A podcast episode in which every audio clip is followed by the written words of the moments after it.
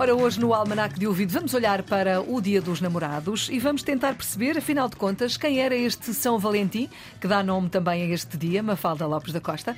Há várias lendas e há vários mitos em torno de São Valentim, mas a lenda mais comum é aquela que assim reza. O imperador Marco Aurélio Valério Cláudio, também conhecido por Cláudio II o Gótico, e que terá tido uma brilhante carreira militar, proibiu em determinada altura que os soldados se casassem, isto porque entendia que um soldado sem vínculos familiares era mais destemido e porque, obviamente, tinha menos receio de arriscar a vida porque não tinha família.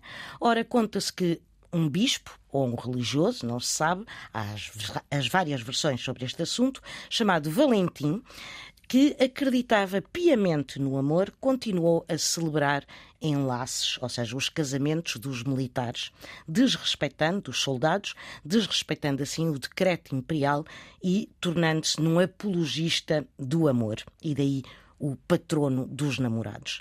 Obviamente que esta ação não ficou eh, eh, assim.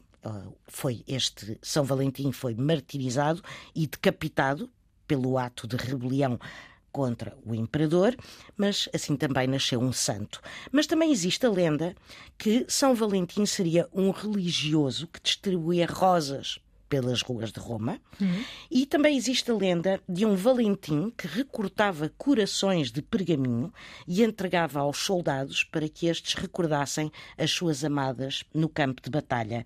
E há ainda um sacerdote Valentim que contrariou os planos dos familiares de uns jovens e aceitou oficializar a união entre um jovem cristão e uma noiva pagã.